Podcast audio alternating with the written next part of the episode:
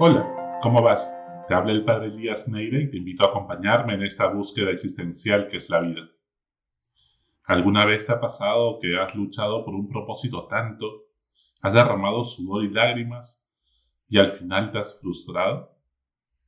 ¿Te ha pasado que lo has dado todo en una relación y sin embargo, pasados los años, sientes que la rutina te está venciendo? Al comienzo del proyecto o de un nuevo trabajo o emprendimiento, estabas ilusionado y dispuesto a amanecerte trabajando por algo que te apasionaba, pero las pequeñas frustraciones han ido minando tu esperanza. O quizás al inicio estabas completamente enamorado, enamorada, tanto es así, que hasta sus defectos, los defectos de tu pareja, te parecían simpáticos y los minimizabas, a pesar de que quizá tus amigas y amigos te comentaban con preocupación algunos de estos defectos y no les dabas importancia. Y ahora esos mismos defectos los exageras, los ves gigantes y después de dos años de convivencia en pandemia, te sientes como que un poco resignado a lo que te ha tocado en la vida. Quizás creíste que te estabas casando con un príncipe azul y poco a poco el príncipe se volvió viejo y el azul con los años tomó un color verdoso convirtiéndose de un príncipe azul en un viejo verde.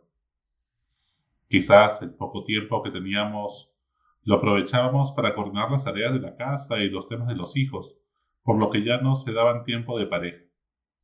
Y decían, si tuviéramos más tiempo para estar juntos. Y lo peor es que Dios te escuchó y los confinó juntos en una pandemia que ya va dos años y que aún no termina. Ahora el problema es verse tanto.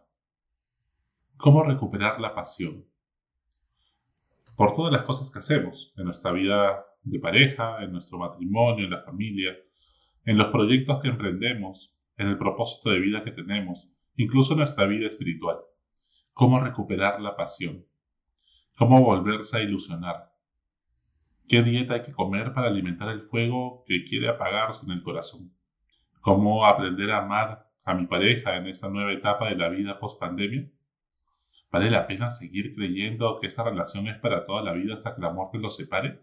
Porque si es así, contrata a un sicario y de una vez acabemos con esta apatía indolente. Pues da la impresión que a veces es difícil volver a encender las llamas de fuego, de pasión en el corazón, cuando da la impresión que solamente quedan cenizas.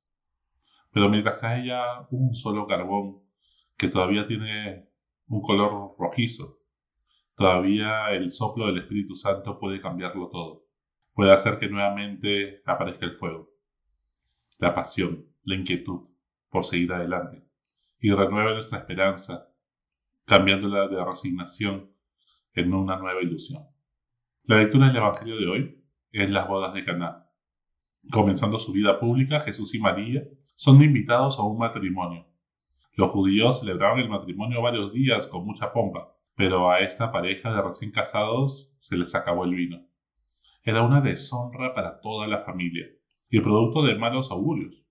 María, mujer observadora, que guardaba siempre todas las cosas en su corazón, se compadece, se da cuenta y se lo hace saber a Jesús, como quien no quiere la cosa. Falta vino, le dice. Él pide a los mozos que llenen agua a unas tinajas de piedra y las convierte en un vino incluso de mejor calidad que, se había acabado.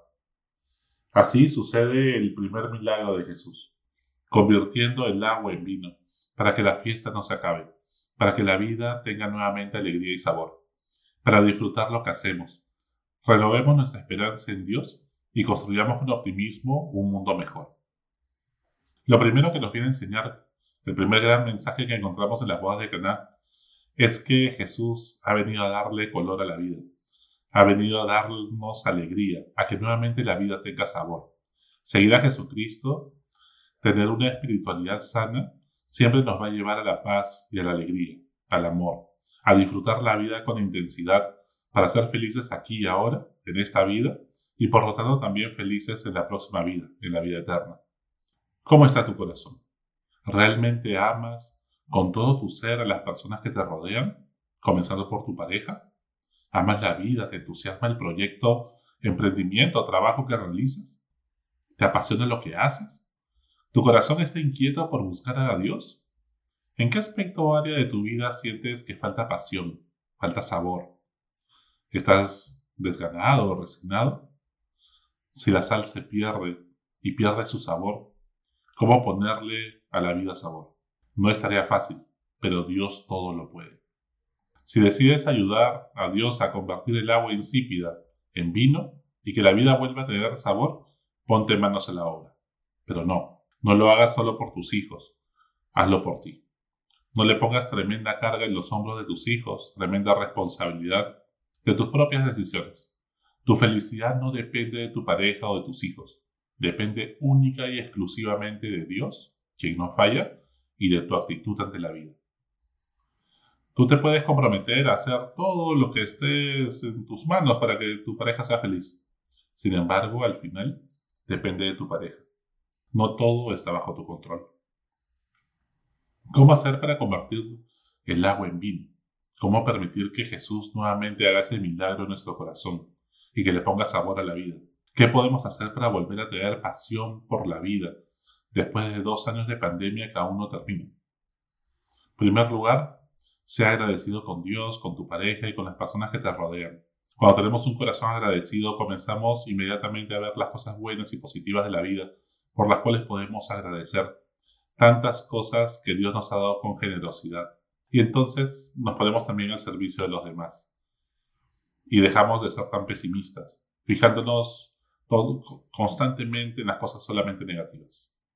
En segundo lugar, mira lo bueno. No mires solo los defectos, lo negativo, de manera exagerada, especialmente de tu pareja. En tercer lugar, no divagues. Que tu mente se centre, se focalice. Focalízate, enfócate en un propósito trascendente. Cuando perdemos el tiempo procrastinando, vagando por las redes sociales, pensando en todo y al mismo tiempo en nada, andamos preocupados más que ocupados, no somos felices. ¿Cuántas veces nos ponemos a pensar en las preocupaciones que tenemos, pero al mismo tiempo estamos viendo televisión, ni disfrutamos, ni estamos aquí, en el presente, aquí y ahora, y al final lo que hacemos es ni descansamos, ni enfrentamos el problema y vivimos como una especie de limbo, como si fuéramos unos zombies. Y al final eso nos lleva a la completa infelicidad. Nos terminamos desgastando y también decepcionando de nosotros mismos. En una investigación de Harvard del 2002, se demostró que una mente que constantemente divaga es más infeliz que una mente focalizada. ¿Cómo dejar de hacerlo? Medita 20 minutos al inicio de tu mañana todos los días, 20 minutos, y vas a ver que vale la pena, y en pocos días comenzarás a notar cambios. La meditación nos ayuda a no divagar tanto y a ser mucho más felices, en ese contacto íntimo de encuentro con Dios. En cuarto lugar, planifica un horario donde tengas espacio para tu propósito, así como para meditar 20 minutos en la mañana, como hemos dicho, hacer deporte o actividad física, comer sano, dormir 7 horas, etc. Nunca Dios ha sido un problema de tiempo. No, no se trata nunca de un problema de tiempo. El problema es que perdemos mucho tiempo. Usualmente hacemos menos cosas cuando más tiempo tenemos. ¿No te ha pasado? En quinto lugar, cuida tus relaciones. Rotéate de gente que te ayude a crecer, que no consuma tu energía ni te enrede la vida de manera tóxica, ni te desgaste emocionalmente. Rotéate de personas que te valoren como persona, te amen y te ayuden a ser una mejor versión de ti mismo. Ojo que eso implica que serán sinceros contigo y te corregirán también, pero buscando tu bien. En sexto lugar, acoge a las personas. Valida las emociones de tu pareja, escucha con los cinco sentidos lo que te dice.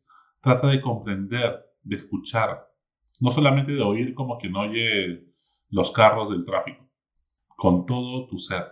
Emocionate con lo que tu pareja te le emociona con lo que te cuenta. Deja el sarcasmo de lado, sé más empático. Deja de reclamar tanto que te escuchen y ponte tú a escuchar a los demás. Y por último, en séptimo lugar, ora pidiéndole a Dios que encienda nuevamente tu corazón. Al es gracia. Por eso San Agustín decía, dame Señor lo que mandas y manda lo que quieras. Tú te esfuerzas, pero también a Dios le ruegas con todo el corazón. Las dos cosas son necesarias. Tu propio esfuerzo para abrir los brazos y acoger los regalos de Dios, sabiendo que esos regalos son enormes y que Él ya lo ha hecho todo. Dios puede sacar fuego donde solo parece que quedan cenizas. ¿Y cómo rezar? Te invito a rezar conmigo esta oración que a mí me gusta muchísimo, al Espíritu Santo. Dice así, Padre amoroso del pobre, don en tus dones espléndido, luz que iluminas las almas, fuente del mayor consuelo. Ven, dulce huésped del alma, descanso de nuestro esfuerzo, tregua en el duro trabajo, brisa en las horas de fuego, gozo que enjuga las lágrimas y reconforta en los duelos.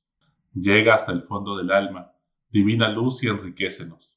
Mira el vacío del alma si tú le faltas por dentro. Mira el poder del pecado cuando no envías tu aliento.